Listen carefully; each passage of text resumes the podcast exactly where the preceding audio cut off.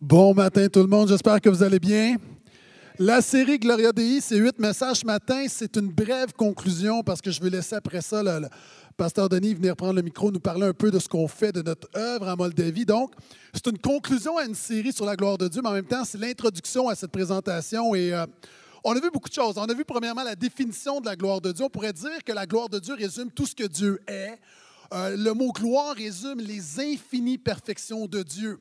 On a vu que la gloire de Dieu est le concept le plus important de la Bible et même de l'univers. Et c'est pourquoi Moïse a demandé dans un moment de crise, Seigneur, montre-moi ta gloire. Et Dieu lui a dit, l'homme pécheur ne peut voir ma gloire, ne peut voir mon excellence, ma beauté, ma splendeur et vivre.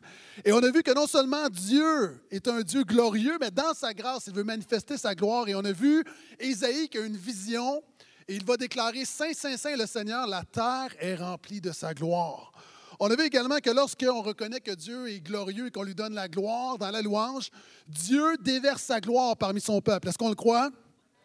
On a vu également que la gloire, c'est par la gloire que Dieu nous transforme. L'apôtre Paul dit que nous sommes transformés de gloire gloire. Et on a vu que la gloire est l'origine, à l'origine de toute chose, mais est la destination de toute chose. Jésus va revenir dans la gloire et nous croyons que la résurrection, c'est non seulement euh, la, la, revivification de la chair, mais c'est une transformation. Nous allons avoir un corps de gloire. Donc, la gloire, c'est vraiment important. Et ce matin, j'aimerais terminer brièvement avec la mission de la gloire de Dieu. Et si vous avez une Bible, ouvrez avec moi dans le livre du prophète Ézéchiel, le 11e chapitre, le verset 23. Bref passage ce matin. Pour se mettre en contexte, Ézéchiel, on est dans un moment de crise, on est plusieurs centaines d'années avant la venue de Jésus, on est dans l'Ancien Testament, l'Ancienne Alliance, c'est le peuple israélite, et on a vu ensemble que Dieu, euh, il y avait un symbole. Le symbole de la gloire de Dieu était, c'est l'Arche de l'Alliance, elle était dans le temple, et pour les croyants de l'époque, le temple est le symbole de la gloire de Dieu. Et il vient un moment donné où des ennemis viennent euh, entourer la ville de Jérusalem et éventuellement vont détruire le temple, vont prendre une portion euh, des gens du peuple, vont prendre les prophètes, vont prendre les prêtres, vont prendre la famille royale, vont prendre tous les gens qui ont d'influence, qui ont du leadership, et les Babyloniens vont les amener à Babylone. C'est ce qui s'appelle la déportation. C'était une manière de vraiment briser ton ennemi. Tu déportais ces gens les plus influents dans une nation étrangère. Pendant que tu dois t'adapter à une nouvelle culture, tu ne penses pas te révolter. Donc, Parmi ces hommes, il y a un jeune homme qui est un prêtre qui s'appelle Ézéchiel. Et alors que le peuple est à Babylone, dans le, dans le territoire de l'ennemi, alors qu'il se demande, nous qui servons Dieu, comment ça se fait que l'ennemi semble dominer dans nos vies? Est-ce que ça t'arrive quelquefois de dire, moi qui crois en Dieu, moi qui suis Jésus, comment ça se fait que je vis telle épreuve dans ma vie? Cette question-là, les croyants se la sont toujours posées. Et alors qu'Ézéchiel et le peuple de Dieu est là et se dit, est-ce que l'Éternel a été défait? Est-ce que ça se peut que Dieu perde? Est-ce que ça se peut que Dieu ne soit pas en contrôle? Dieu lui donne cette vision. La gloire du Seigneur s'éleva de la ville et se plaça sur la montagne qui est à l'est de la ville. Et c'est Ézéchiel qui parle, il dit, un souffle m'enleva et me transporta en Chaldée, qui est un autre nom pour Babylone, auprès des exilés en vision par le souffle de Dieu. La vision que j'avais eue disparut au-dessus de moi. Je dis aux exilés toutes les paroles du Seigneur, celles qu'il m'avait révélées. La première chose pour Ézéchiel, pour le peuple de Dieu de l'époque et pour nous aujourd'hui, c'est que Dieu veut nous enseigner à voir la gloire ailleurs que chez nous. Vous savez, on prie pour voir la gloire de Dieu dans notre Église. Amen. On, nous avons prié pour voir la gloire de Dieu dans nos vies. Amen. Tu anticipes de voir la gloire de Dieu dans ta famille. Amen. Mais Dieu veut également mettre dans ton cœur un désir de voir sa gloire ailleurs. C'est très humain d'être centré sur nous. Avez-vous remarqué, on lit le journal, puis on voit que 200 filles se font enlever par Boko Haram, un mouvement terroriste au Nigeria, et on lève un sourcil, on trouve ça dommage. On tourne la page et un article nous dit que l'essence va augmenter cet été. Là, on est scandalisé. Chérie, dans quel monde est-ce qu'on vit? L'essence va augmenter. La réalité, c'est que nous sommes souvent centrés sur notre réalité. Maintenant, si on veut être vraiment des hommes et des femmes selon le cœur de Dieu, nous devons dire, oui Seigneur, je veux et je crois pour ma vie, mais donne-moi un cœur pour l'extérieur. Donne-moi un cœur pour l'autre bout du monde. Donne-moi un cœur pour des gens qui ne te connaissent pas. Est-ce que je peux entendre amène à ça? Et ça, ça s'appelle la mission. Vous savez, ce que Dieu veut faire avec sa gloire, c'est comme ce pasteur. Un jour, un pasteur comme aujourd'hui, pasteur qui est un fan de golf, euh, se réveille, voit la journée et se dit ce matin, il fait trop beau pour que j'aille prêcher à l'église. Donc, il me semble que ce serait une belle journée pour aller jouer au golf, un beau soleil. il appelle son adjoint. Philippe, je suis malade, je ne peux pas venir prêcher. Et là, l'adjoint dit OK, inquiète-toi pas, je vais m'occuper de la réunion. Puis euh, là, le pasteur accroche. Yes. Il roule trois heures pour être sûr d'aller dans un terrain de golf que personne ne va le connaître. OK? C'est ça. Non, je m'en allais dire d'autres choses, mais OK, il fait trois heures. Quels sont ceux qui pensent déjà là, c'est sûr que tu ne vas pas jouer au golf avec onction? C'est clair, là. OK? Fait trois heures de route, arrive, est super satisfait. Et alors qu'il se dirige vers le terrain de golf, un ange va voir le Seigneur et dit Seigneur, tu as vu ce que ton serviteur est en train de faire? Oui. Est-ce que tu vas le punir? Est-ce que tu vas le laisser faire?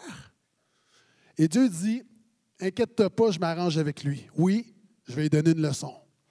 Et là, le pasteur s'en va, il est vraiment heureux de son plan, il se dit Plan parfait. Premier trou, frappe la balle, un trou d'un coup. Wow! Et là, l'ange va voir le Seigneur et lui dit Est-ce que tu n'as pas dit que tu étais pour le punir? Et là, tu lui donnes un trou d'un coup? Dieu dit oui. Mais il dit Quoi de pire que de faire un trou d'un coup et de ne pas pouvoir t'en?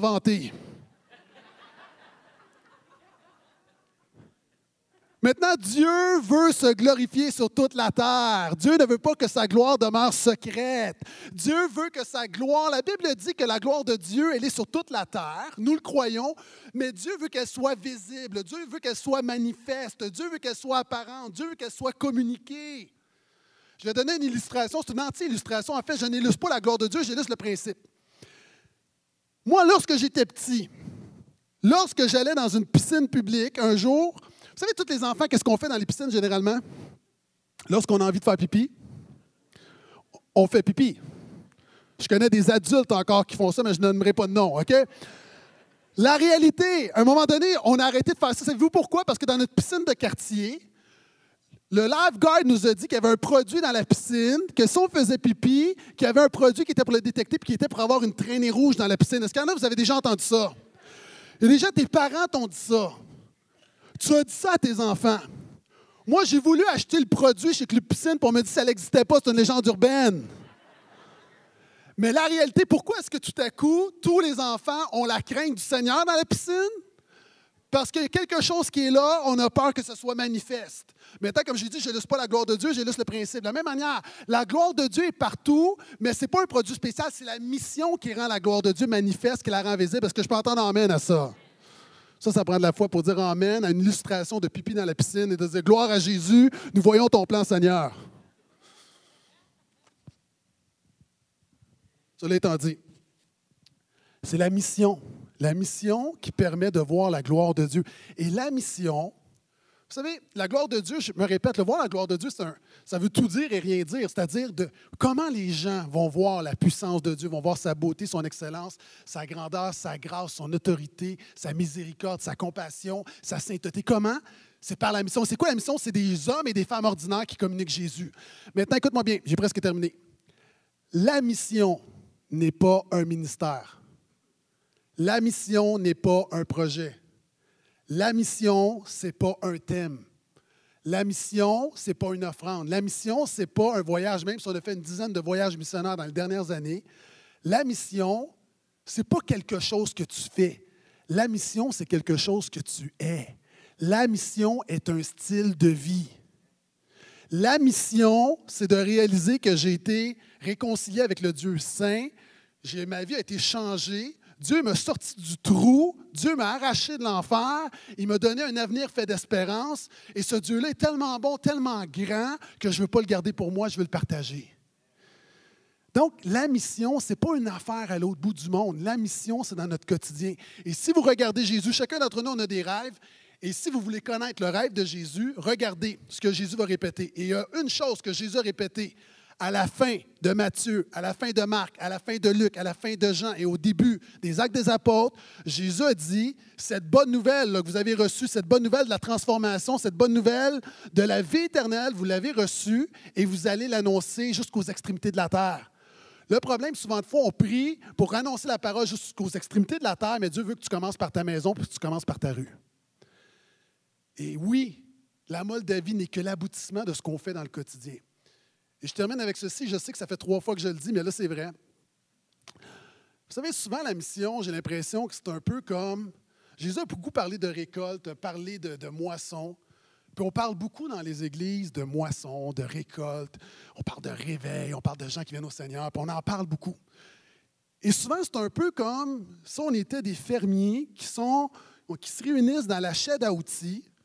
Et là, là, chaque dimanche, on est dans la chaîne à outils. Puis là, on parle de techniques pour s'améliorer, puis on se motive, puis on dit on va avoir une grosse moisson, on va avoir une grosse moisson, ouh, ouh, ouh, puis on retourne à la maison.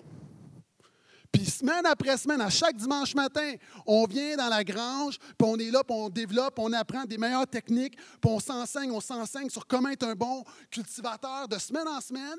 Mais au lieu d'aller dans le champ, on retourne à la maison, puis le dimanche, on revient, puis le dimanche d'après, on nettoie notre tracteur, puis le dimanche d'après, on va affûter nos lames, et on fait ça l'année longue sans jamais aller dans le champ. Mon point est le suivant. On parle beaucoup de moisson dans les églises.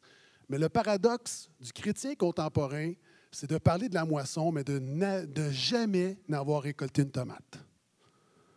On parle de moisson, de moisson. Est-ce que tu as semé quelque chose dans la vie de quelqu'un? Est-ce que tu as déjà récolté une tomate? Puis une absurdité de parler de mission, puis souvent notre cœur est détaché avec la mission internationale parce qu'il ne brûle pas pour la mission locale également. L'un est l'aboutissement de l'autre. Sans plus tarder, est-ce qu'on peut applaudir chaleureusement Pasteur Denis qui va venir nous en parler?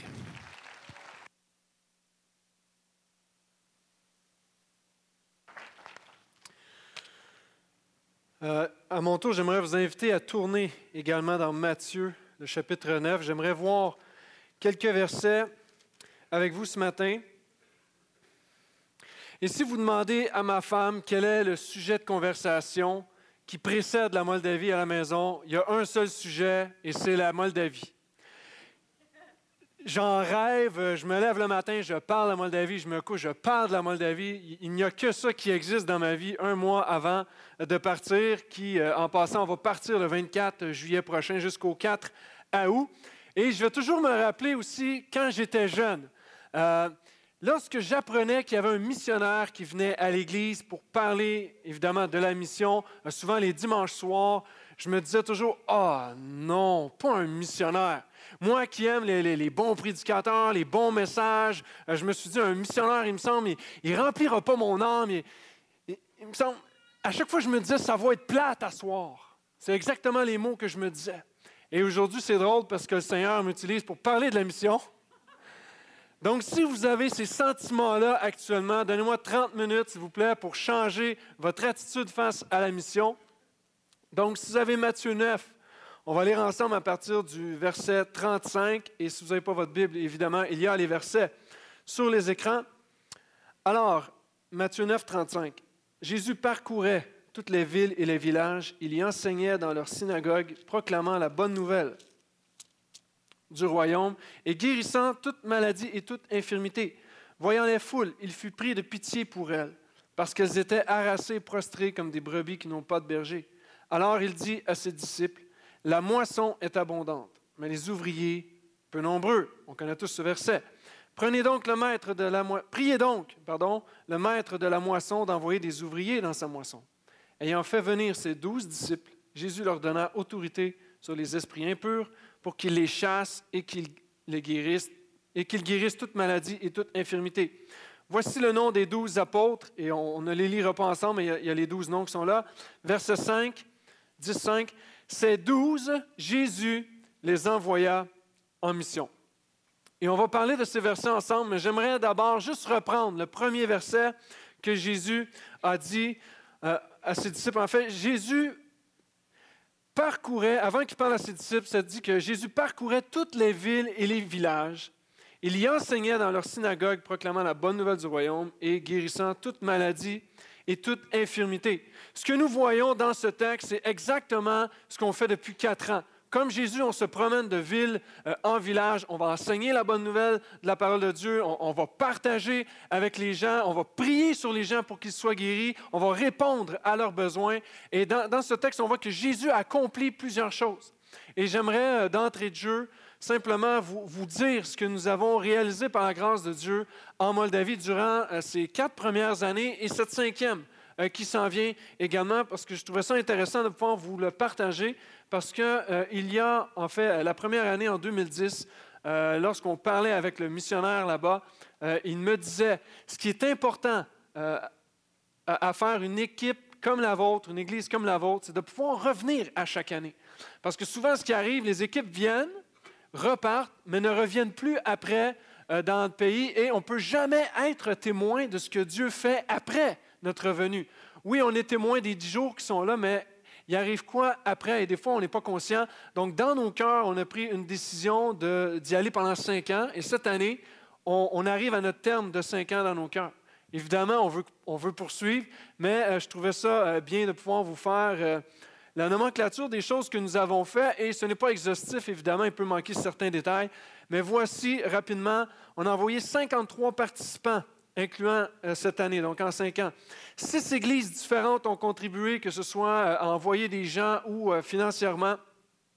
On a envoyé jusqu'à maintenant près de 60 000 dollars en cinq ans et on va pouvoir envoyer plus que ça, même, mais c'est vraiment un, montant plancher. Deux achats de bâtiments et terrains pour Église également. On a fait des investissements majeurs auprès d'Églises euh, qui débutaient et euh, je vais revenir avec l'une d'entre elles plus tard dans la présentation. Visiter une dizaine d'églises nous avons visité une dizaine de villages, baptisé des gens aussi, cinq personnes pour être précis, nourri une centaine de personnes, vêtu des centaines de personnes. Il y a toujours des, gens qui nous donnent, euh, qui nous font don de, vêtements. On donne des, vêtements là-bas. On a distribué des Bibles aussi dans les parcs lorsqu'on fait de l'évangélisation. On a réparé, rénové, construit, que ce soit des églises, des maisons, des parcs pour les enfants. Donc, toutes des choses que nous avons faites. Nous avons soutenu euh, trois missionnaires. Parfois, c'est euh, annuellement ou mensuellement. Des fois, c'est un don unique, mais on a soutenu trois missionnaires. On soutient également euh, la maison Freedom Home qui vient en aide aux femmes qui sont victimes de trafic sexuel, et j'en ai parlé plus longuement l'année dernière, mais c'est quelque chose qu'on fait encore. On les soutient, et je vais y revenir aussi tantôt. Et on a rejoint plus de 500 enfants, évidemment c'est difficile à quantifier, mais on a rejoint plus de 500 enfants, et à cet effet, euh, le mois de mai dernier, on a, fait une levée de fonds. On vous permettait d'acheter un billet de tirage pour gagner une guitare et un tableau. Et tous ces fonds-là allaient directement pour les orphelins et les enfants, ainsi que les femmes victimes de trafic sexuel. Et ce que je voulais faire ce matin, c'était de faire un tirage live. Parce que euh, c'était prévu le 8 juillet, mais puisqu'il y avait une présentation ce matin de la Moldavie, on s'est dit, on va faire le tirage pour le 29 juin. Mais euh, ça a été trop compliqué de le faire live. Peut-être que le gagnant de la première réunion aurait été à la deuxième et vice-versa. Donc, on s'est dit que ça peut être un peu euh, euh, bizarre de faire ça. Donc, ce qu'on a fait, on l'a fait cette semaine. on a fait le, tirage et puis c'est pas moi qui ai tiré, ne vous en faites pas. J'allais voir des, des, membres du personnel, ils ont tiré, ils ont eu un plaisir fou à tirer les billets. Et j'aimerais vous présenter nos deux gagnants parce que j'aimerais qu'on puisse les féliciter également. Donc, pour le tableau, il s'agit de Samuel euh, et pour la guitare, M. Guy Prieur. Donc, est-ce qu'on peut simplement juste les féliciter pour avoir gagné le prix?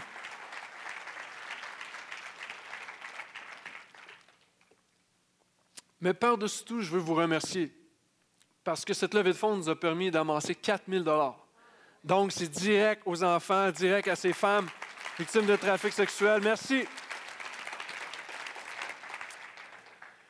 Je vous ai nommé plein de choses qu'on peut euh, quantifier, que euh, tout ce qu'on a fait, on sait que Dieu a agi et je vous ai évité euh, plein de témoignages parce que je l'ai fait dans le passé, mais on a vu la main de Dieu. Mais il y a un élément aussi qui est non quantifiable parce que lorsqu'on va dans les villages, comme Kalimanèche par exemple, où c'est un des villages les plus pauvres de la Moldavie, et on va dans une petite église de 20 personnes, et quand il y a une équipe du Canada, qui vient dans un petit village que personne ne se soucie, ça fait un impact incroyable dans les vies. Et on a pu visiter plusieurs villages et je me suis arrêté un instant juste à penser à ça. Euh, nous, des fois, on s'excite pour beaucoup moins que ça, mais imaginez un petit village, une équipe du Canada. C'est pas n'importe qui le Canada. Là. Je ne sais pas si vous êtes là, là, mais le Canada s'en va dans un petit village. C'est incroyable l'impact qu'il peut y avoir de, de vie changée. Et j'ai reçu un témoignage que j'aimerais vous lire au printemps dernier une jeune femme qui allait en Moldavie, elle m'écrit Bonjour, je m'appelle Mélodie, je suis de Montréal. Voici maintenant deux ans que je vis à Amsterdam. Je fais partie d'un programme de discipolat nommé Master's Commission. Enfin, la semaine dernière, elle m'a écrit le printemps dernier, j'ai fait partie d'une équipe qui est partie en Moldavie. On a travaillé avec Convoy of Hope Europe, puisque notre lien avec eux est très rapproché. Quand on a su que j'étais de Montréal, Igor et Don étaient hyper contents. C'est deux personnes avec qui on a travaillé depuis cinq ans. Ils étaient hyper contents puisqu'ils avaient des amis de Montréal, de l'église Le Portail. J'ai trouvé ça hyper cool que le monde est petit. Regardez bien la suite. Je voulais juste vous encourager par rapport à l'œuvre que vous faites en Moldavie. Vous avez laissé, vous laissez vraiment une marque positive. Et l'impact spirituel que vous avez eu laisse une empreinte. Tout le monde a un sourire quand on parle de vous.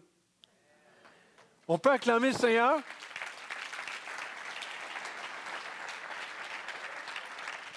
C'est la gloire de Dieu.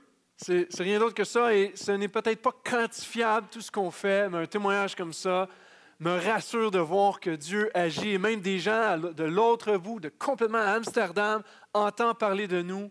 Euh, il n'y a pas de hasard. Je sais que Dieu a permis ça pour qu'on puisse vous le partager ce matin et être encouragés ensemble. Amen. On continue avec notre texte au verset 36. Voyant les foules, Jésus fut pris de pitié pour elles, parce qu'elles étaient harassées et prostrées, ou si vous préférez, d'autres versions vont dire lassées et abattues, comme des brebis qui n'ont pas de berger. Et ce verset-là est vraiment le thème central de notre émission cette année. Nous voulons aller où personne ne va. Jésus fut pris de pitié ou de compassion pour cette foule qui voyait toutes ces, brebis qui étaient sans berger. Jésus fut ému. Et souvent, et Pasteur Guetta en a parlé, on peut voir les choses, puis on, passe à, un autre appel après. Mais lorsqu'on voit tout ce qui se passe, il y a tellement de brebis euh, qui sont blessées, qui sont, qui sont abattues, que nous, euh, la compassion du Seigneur prend place dans nos cœurs et on veut faire quelque chose. Et après tout ce qu'on a accompli, après tout ce que je vous ai nommé il y a quelques instants, on réalise davantage, année après année, combien les besoins sont grands, combien il y a de brebis qui sont perdus, qui sont sans berger. Jésus va dire à ses disciples, La moisson est abondante, mais les ouvriers peu nombreux. Priez donc le maître de la moisson d'envoyer des ouvriers dans sa moisson.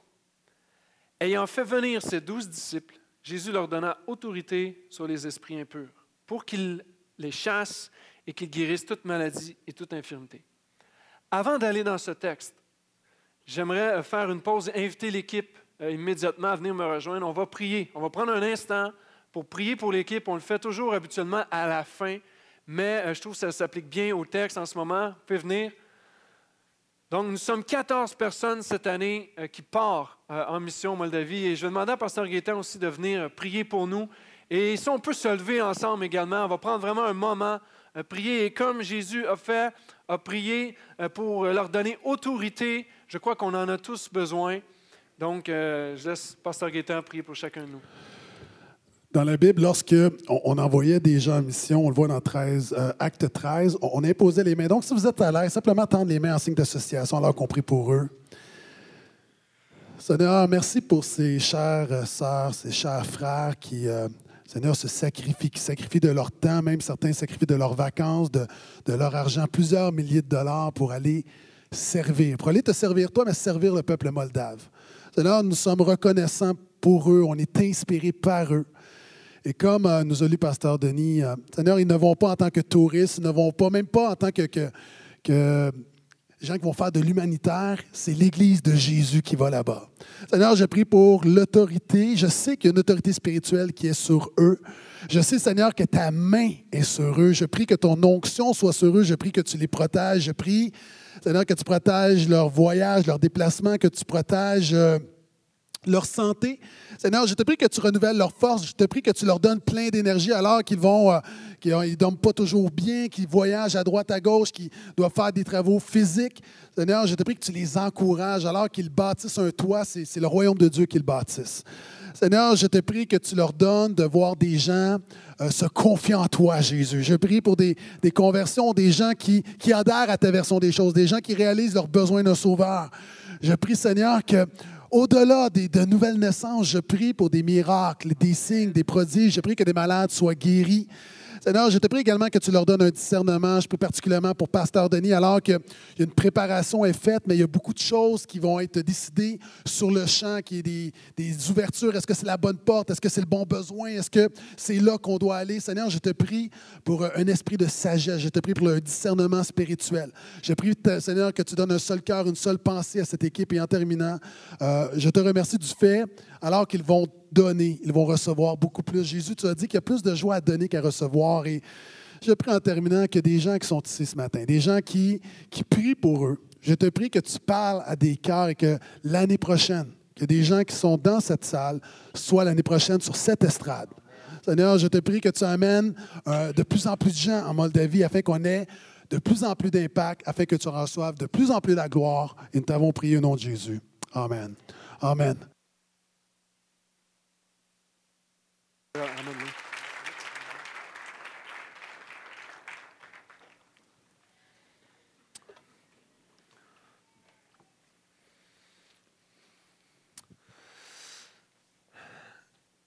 Donc nous avons prié pour l'équipe. Ici, je reviens au texte. Jésus va dire à ses disciples, les gars, la moisson est abondante. En d'autres mots, on, vient de parler de brebis qui étaient abattues. Jésus vient juste de dire ça le verset avant. Il va dire, les gars, des brebis, là, il y en a comme ça. Des gens qui ont besoin, là, il y en a une tonne. Et il faut prier le maître de la moisson qui envoie des ouvriers dans la moisson, en d'autres mots, qui envoie des bergers dans la moisson, qui envoie des gens qui vont prendre soin de, de ces brebis abattues. Et j'aimerais vous dire que Prier, c'est facile. Ce verset-là, on peut le réciter souvent et on est tous d'accord, on le croit et on, prie pour envoyer des ouvriers dans la moisson. Mais ce que j'aime de Jésus, c'est qu'il est toujours intentionnel. Et dans ce texte-là, il va dire priez. Et je sais que vous allez le faire et vous allez peut-être me croiser puis vous allez me dire Pasteur Denis, on, va prier pour vous et on va vous suivre sur Facebook. On, on va essayer d'être au courant de tout et prier, vous suivre dans la prière tout au long de la semaine. Et je vous remercie, on en a besoin. Mais ce que j'aime de Jésus, c'est qu'il dit à ses disciples, priez pour que je puisse envoyer des gens dans la moisson. Mais tout de suite après, Jésus va dire, en fait la Bible va dire, voici les noms des douze apôtres. Et au verset 5, ces douze, Jésus les envoya en prière, non, en mission. Jésus a dit, en fait la Bible dit que Jésus les envoya en mission. Ceux à qui il avait dit, les gars, il faut prier parce qu'il y a des brebis qui ont besoin de berger. Il faut prier pour ça. Mais c'est vous la réponse à la prière. Et je sais que vous ne pouvez pas tous venir avec nous. Il n'y a pas de place euh, pour 500 personnes. Mais vous pouvez nous accompagner, par exemple, de, de manière concrète ce matin. Je crois qu'on est appelé à plus qu'à être 14 à partir. Euh, on est une église en mission. Ce n'est pas seulement une équipe missionnaire, c'est une église en mission et c'est mon désir ce matin. Et j'aimerais vous exposer quelques euh, besoins qu'il y a, des choses qu'on va faire concrètement cette année aussi. Et lorsqu'on parle de brebis euh, qui sont perdues, des brebis qui sont abattues, je, je ne peux m'empêcher de penser à des veuves.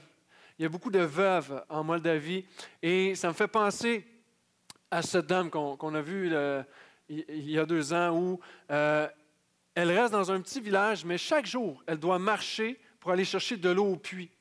Et elle marche environ un kilomètre à chaque fois pour aller au puits, mais elle va à peu près trois fois par jour. Juste vous imaginez, euh, elle doit amener peut-être une chaudière à peu près de grande, parce qu'un kilomètre à marcher, quand, quand c'est vide, c'est pas pire, mais quand la chaudière est pleine, je m'excuse, mais un kilomètre, c'est long. Là. Et elle y allait trois fois par jour. Et lorsqu'elle nous parlait, on, regardait en même temps où elle restait, sur la colline. Et quand on regarde en bas, il y a plein de crevasses, c'est rocailleux. Et même les voitures, on se promène, puis on était comme ça dans la voiture parce qu'il y avait tellement de bosses et, il y avait même euh, de l'eau qui s'écoule là-dedans parce qu'ils euh, ne prennent pas soin des routes à, cet endroit-là parce que les pluies, justement, détruisent. Donc, les, les nids de poules au Québec, c'est rien, là. Des fois, on se plaint ici, mais la petite madame, avec une jambe qui était enflée, elle était blessée, elle avait même une canne et elle marchait pour aller chercher cette eau-là trois fois par jour, un kilomètre. Et on la trouvait très courageuse. C'est loin de Pasteur Maxime qui vient ici avec sa voiture à chaque jour, puis il n'y a même pas un demi-kilomètre à faire. Cette dame-là est courageuse, très courageuse. Mais lorsqu'on l'a vue, on a eu compassion d'elle. On a vu cette brebis qui avait besoin d'aide. Et avec quelques gars, on a pris 4-5 euh, barils, environ ça de gros, et il y avait plusieurs litres qui rentraient dedans, et on a amené 4-5. On est allé au puits, on a ramassé cette eau-là et on lui a amené. On a pu prier avec elle, partager avec elle, témoigner de l'amour de Jésus aussi dans sa vie. Et quelque chose qu'on veut faire aussi cette année, c'est de pouvoir acheter du bois à ces familles-là. Ceux qui ont un poêle à bois ici, vous êtes sûrement heureux de l'avoir l'hiver. C'est le fun, la bonne odeur du bois, hum, puis il fait chaud, puis on, sauve d'électricité.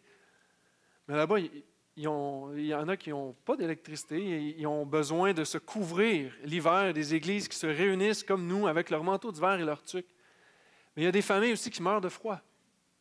Et on veut offrir du bois, justement, à ces familles-là pour qu'ils puissent euh, se réchauffer pendant l'hiver. Il y a des familles qui peuvent être six, sept dans la même pièce, même des fois dans le même lit, pour être sûr d'avoir chaud, pour ne pas mourir.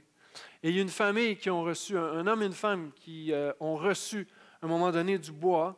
Et c'est avec les larmes dans les yeux, on peut mettre la photo, c'est les larmes dans les yeux euh, quand ils ont su que ça venait de, des gens d'une équipe du Canada le Canada a pensé à nous, deux petites personnes comme ça. Le Canada a pensé à nous. Et ça fait une, différence dans leur vie. On veut acheter du bois cette année. On veut continuer à nourrir des familles. Non seulement quand on est là au mois de juillet, mais à Noël aussi. L'année passée, on a pu le faire. Il y a de l'argent qui est resté. On, l'a laissé là-bas, qui achète de la nourriture à Noël. Moi, je pense que c'est important d'être là en permanence aussi. Ça fait une différence. Les femmes de trafic sexuel, j'en ai parlé plus longuement l'année dernière, mais j'aimerais dire ceci parce qu'on a une possibilité de pouvoir aider une de ces jeunes femmes-là. Et on, faisait un soutien à la maison en tant que tel, mais cette année, on peut soutenir une personne, une jeune femme qui a, perdu toute dignité avec ça, elle est abusée, violentée et des mains de foi, et, là, elle est démolie. Mais pendant deux ans, elle est dans un programme euh, un, programme pour avoir une réhabilitation personnelle dans sa vie et pour réapprendre à faire confiance, à, avoir des, relations saines avec les gens euh, autour d'elle et, même de se trouver un travail, une réinsertion sociale. Comment c'est important pour ces femmes-là. Et là, elle gradue cette année. Elle a besoin d'un soutien financier juste pour être capable de fonctionner quotidiennement. Et c'est quelque chose qu'on aimerait faire, soutenir Estera, son nom Esther en français. Il y a tellement de brebis comme ça qui ont besoin. Un autre des besoins, et je vais inviter Alina à se préparer, mais c'est les enfants.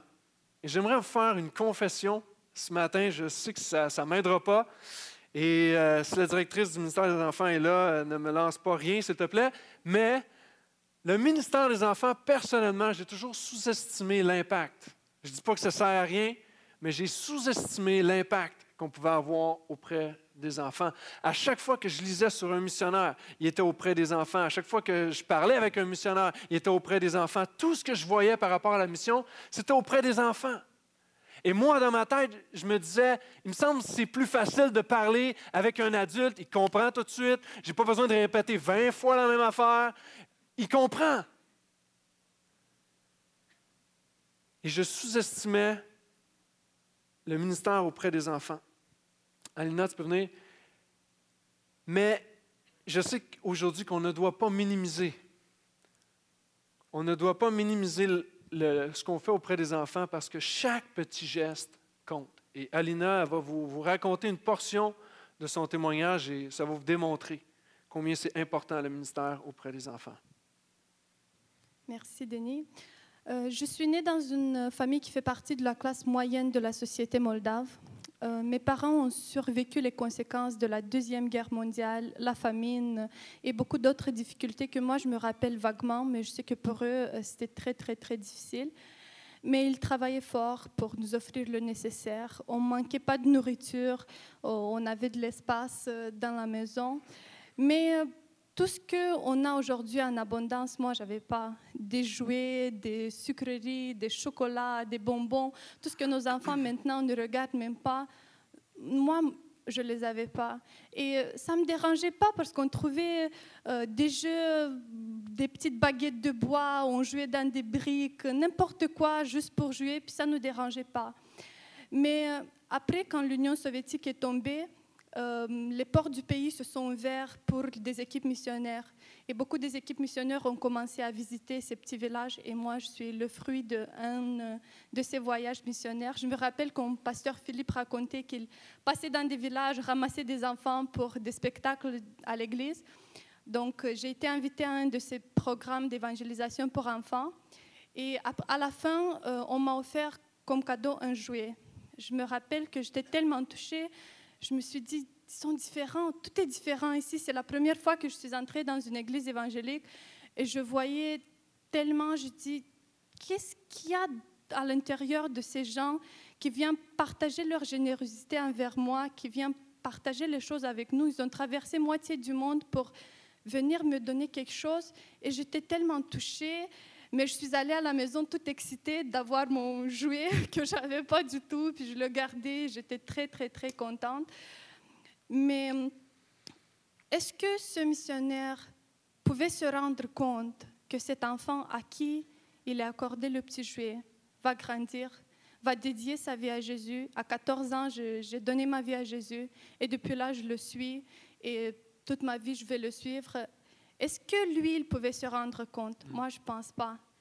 On ne pourrait jamais mesurer l'impact d'un voyage missionnaire dans la vie des gens.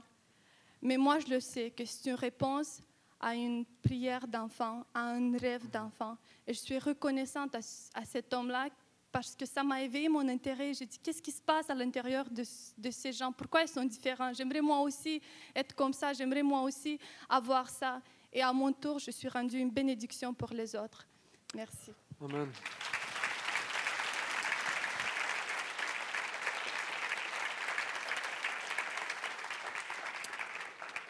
Un petit geste qui a un grand impact. Et Alina ne l'a pas mentionné, mais ça fait deux ans qu'elle est ça avec son mari. Mais la deuxième année, lorsqu'on est allé, c'est elle qui m'a traduit lorsque je prêchais ou ceux qui faisaient des témoignages. Était avec nous tout au long du voyage. Et cette année, elle revient avec nous parce qu'elle a à cœur aussi son pays. Donc, imaginez, si elle n'avait pas eu ce jouet-là, peut-être qu'elle ne serait même pas ici et peut-être elle ne pourrait même pas servir avec nous auprès de la Moldavie dans la traduction. Donc, je rends gloire vraiment à Dieu des petits gestes qui ont un impact éternel. Et euh, j'aimerais par le fait même juste vous annoncer que CLIC, notre département euh, des enfants ici à l'Église, a contribué à ça. Cette année, on a une nouveauté, on va apporter des jouets avec nous. Habituellement, on achetait des cahiers, crayons, vite, vite, mais là, on a vraiment des jouets. C'est les enfants qui ont pris un dollar ou deux dollars, il y en a peut-être qui ont cassé leur petit cochon pour avoir cet argent-là. Il y en a d'autres, c'est peut-être les parents qui ont payé. Mais le principe était que chaque enfant puisse prendre un dollar, deux dollars, acheter un jouet qu'ils aimeraient eux-mêmes avoir, et on va les donner aux enfants en Moldavie. On va leur dire, c'est des enfants du Canada qui vous donnent ça. Et on croit que ça va avoir un impact éternel dans ces enfants-là.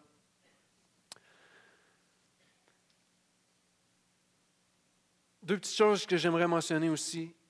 Euh, une des brebis aussi, euh, délaissées, abattues, c'est les églises en Moldavie. S'il n'y a pas de, gens comme nous qui amènent des fonds, euh, il y a plusieurs églises qui verront jamais le jour. Et je parlais qu'on a aidé deux églises qui ont été implantées récemment, et une d'entre elles, c'est Skoulen. Et ce qu'on on, on a déjà contribué à cette église-là et on veut poursuivre encore cette année, mais ça, c'est une église vraiment qu'on a vu grandir par phase. La première phase, euh, en 2010, c'est simplement qu'il y avait le terrain qu'il avait acheté, mais il y avait besoin de mettre un bâtiment maintenant. Et euh, ensuite, année après année, il y a eu la fondation. On a pu le voir de nos yeux à chaque année. Troisième année, il y avait les colonnes pour commencer à, penser à mettre un toit, les murs, tout ça. Quatrième année, les murs. Et nous, on a pu contribuer l'année passée pour qu'ils puissent euh, finaliser le toit de leur église. Donc, on voit ici le toit. Et tout récemment, il y a à peine un mois, euh, les, gens se sont réunis à l'intérieur pour la première fois. Et ça parce que vous et moi, on a contribué.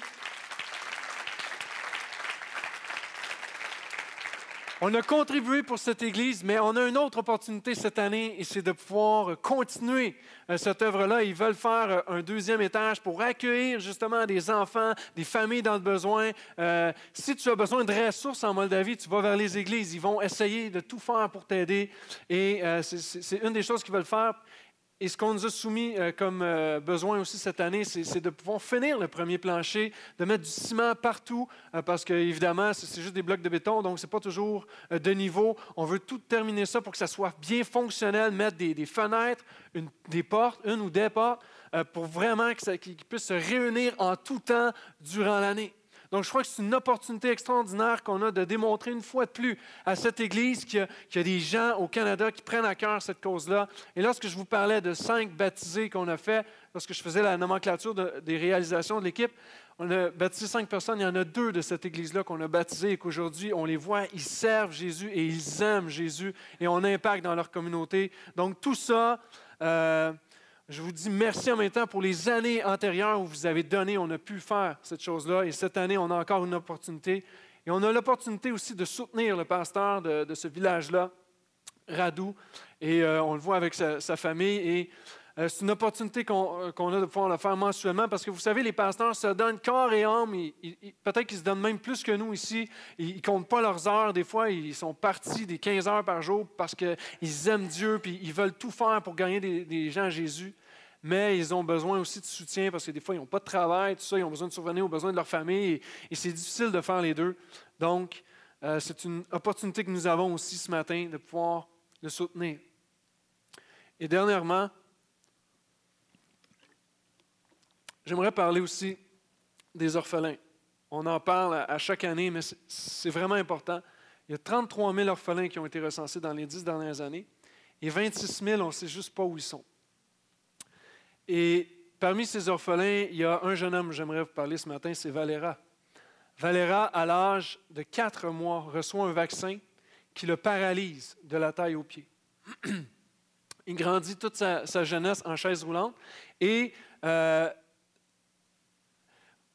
il grandit dans une chaise roulante. Mais à, l'âge de 10 ans, en fait, à 10 ans, sa mère, elle avait des dettes à payer et à un moment donné, elle est arrivée au constat que il faut que je vende mon fils pour être capable de payer ma dette. Et ce qu'elle a fait, elle a vendu un réseau de trafiquants en Russie. Et alors qu'il était en Russie, euh, il, avait développé une difformité dans son corps parce que la chaise roulante n'avait pas de soutien euh, dans, le dos. Donc, plus les, années avançaient, son corps se, déformait comme ça et aujourd'hui, il est pratiquement comme ça. Son corps est sur le côté, mais son regard sa, tête est, droite. Donc, il y a une difformité comme ça, et les trafiquants en ont profité. Ils faisaient dormir dans un sous-sol qui faisait froid, et à tous les jours, ils l'envoyaient dans le métro avec, euh, pour quémander euh, de l'argent et avec des, vêtements très légers, dans le but que les gens voient cette difformité pour qu'ils puissent rapporter plus. Ils se servaient de lui. Et à tous les jours, devait aller dans le métro et il n'y avait pas nécessairement un escalier adapté à sa chaise roulante. Donc, il devait prendre la chaise roulante et descendre une marche à la fois, aller jusque euh, dans le sous-sol du métro. Mais euh, souvent, il, déboulait l'escalier avec sa chaise roulante. Il est arrivé à un tel point qu'il voulait mourir. Il, était début adolescence. Il voulait mourir jusqu'au jour où il, a été en mesure de, se sauver de cet endroit. Il atterrit en Ukraine où euh, il y avait euh, la gare qui était là et il y a une dame, il voit une, gentille dame qui lui offre son aide. Donc, évidemment, il va dire euh, merci, puis oui, j'accepte votre aide. Et cette dame-là l'amène chez elle et lorsqu'il arrive chez la dame, elle avait son mari aussi.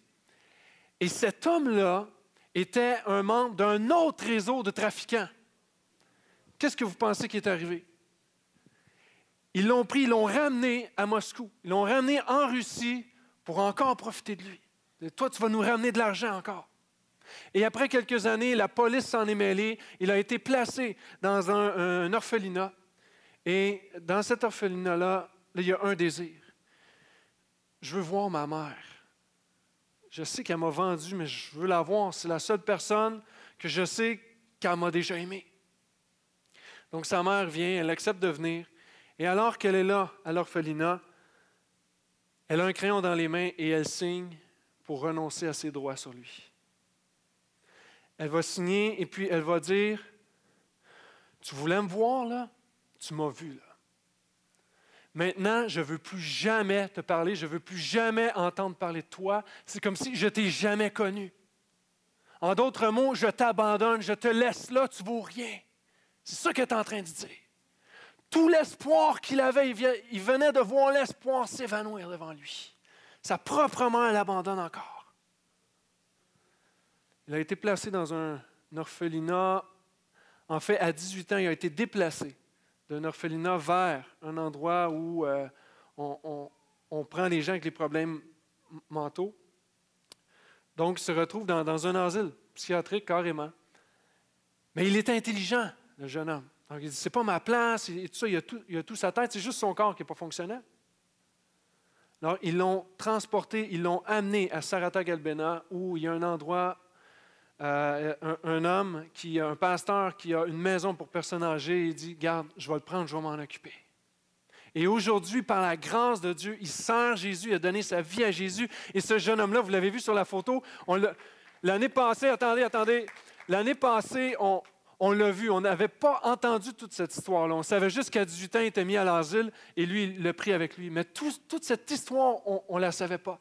Mais aujourd'hui, on le voit rayonner et c'est on dit de lui que c'est le gars à aller voir lorsque tu as un problème avec ton téléphone cellulaire. Tu échappes ton téléphone, il brise, va voir euh, Valéra, il, va t'arranger ça. Il n'y a pas d'outils, il n'y a pas de technologie pour faire quoi que ce soit, mais avec l'intelligence que Dieu lui a donnée, il est capable de réparer ça. Il est passé de quelqu'un d'abandonné, de délaissé, de, de tu vaux rien à quelqu'un qui a une valeur aux yeux de Dieu aujourd'hui. Et je veux vous dire qu'on peut faire quelque chose pour lui et pour les autres, parce qu'il y a d'autres orphelins euh, qui sont handicapés comme ça, qui, sont abandonnés des gens autour euh, euh, d'eux, mais il y, a, des gens comme vous et moi où on peut euh, donner, on peut faire quelque chose pour soutenir ces orphelins-là, parce que l'orphelinat est en train de se bâtir, mais ils ont besoin de faire des chambres et tout ça pour accueillir ce genre d'orphelins-là. Et j'aimerais, euh, je sais que je vous ai empêché d'applaudir, mais vous pouvez applaudir si vous voulez pour la grâce que Jésus a accordée à Valéra.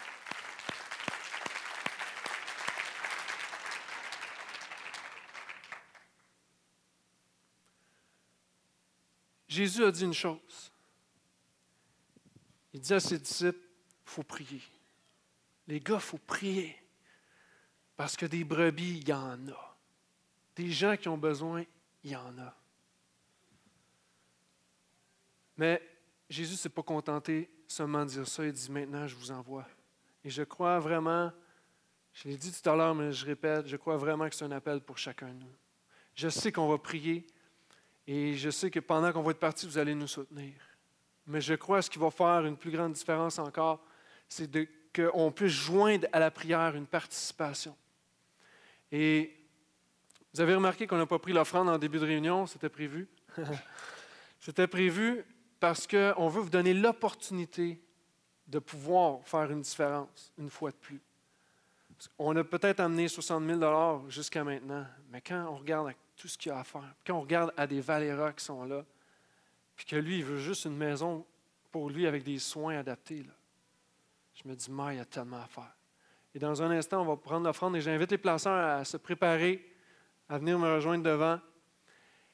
Et comme d'habitude, c'est l'offrande euh, régulière, donc c'est le temps des dîmes, des offrandes. Ça, vous pouvez toujours euh, euh, remplir vos coordonnées pour un reçu pour fin d'impôt. Et j'aimerais dire en même temps, euh, que vous pouvez faire un don désigné aussi. Je ne veux pas que vous remplaciez votre don euh, pour euh, votre dîme pour la Moldavie. Non, non, il y a une offrande régulière, mais on fait une seule offrande, donc vous pouvez désigner votre don aussi pour la Moldavie. Et si vous nous écoutez en ligne aussi, c'est possible de le faire. Vous pouvez aller via PayPal et juste aussi indiquer que si vous voulez donner pour la Moldavie, donc ça va être possible de le faire. Alors, euh, on va simplement prier si vous voulez bien et euh, comme d'habitude, pendant qu'il y a euh, les offrandes, il y a des annonces aussi qui défilent sur les écrans. Alors, vous pouvez prendre les enveloppes qui sont devant vous également sur les chaises. Donc, simplement bien indiquer tout ça, puis ça va aller au bon endroit. Parce que si vous voulez donner un endroit, finalement, oups, vous écrivez rien, ça ne pourra pas aller à la place où vous voulez. Donc, c'est très important. Il y a des enveloppes devant vous pour ça. Alors, Seigneur Jésus, est-ce qu'on on peut se lever ensemble pour prier? Ça va mieux de se rasseoir pour euh, l'offrande après, mais pour prier, euh, si on peut juste se lever ensemble. Seigneur, on veut premièrement te dire merci pour ton amour infini. Merci pour ta grâce infinie. Seigneur, tu prends des veuves, tu prends des enfants, tu prends des valéras de ce monde, Seigneur, des brebis blessées, abattues, perdues, et tu leur donnes la vie, Seigneur. Tu leur donnes l'espoir, Jésus. Et ce matin, Seigneur, nous nous tenons devant toi, non seulement pour dire, oui, on va prier. Jésus envoie des ouvriers dans la moisson et, même on peut exceller dans ça parfois, Seigneur. Mais je crois que tu nous appelles aussi à participer concrètement, Seigneur. Parce que tu as été intentionnel. Tu as envoyé les disciples auxquels tu as dit prier. Tu as envoyé les mêmes personnes. Et Seigneur, ce matin, je prie à travers cette offrande que tu puisses bénir, Seigneur, chaque personne qui, va te donner. Merci, Seigneur, que tu as agi dans ce lieu ce matin. Merci pour l'œuvre que tu fais en Moldavie. Et Seigneur, on veut simplement que tu puisses continuer cette œuvre. Seigneur, c'était peut-être un engagement de cinq ans, mais dans nos cœurs, on veut continuer, Seigneur. On sait qu'il y a des besoins qui sont là. Et Seigneur, on veut, comme Pasteur Gaétan parlait, que la gloire ne soit pas seulement à Laval, mais que ta gloire soit jusqu'aux extrémités de la terre, notamment en Moldavie, Seigneur. Et ce matin, viens prendre cette offrande, viens prendre le restant de cette réunion pour ta gloire, Jésus. C'est dans ton nom qu'on prie. Amen.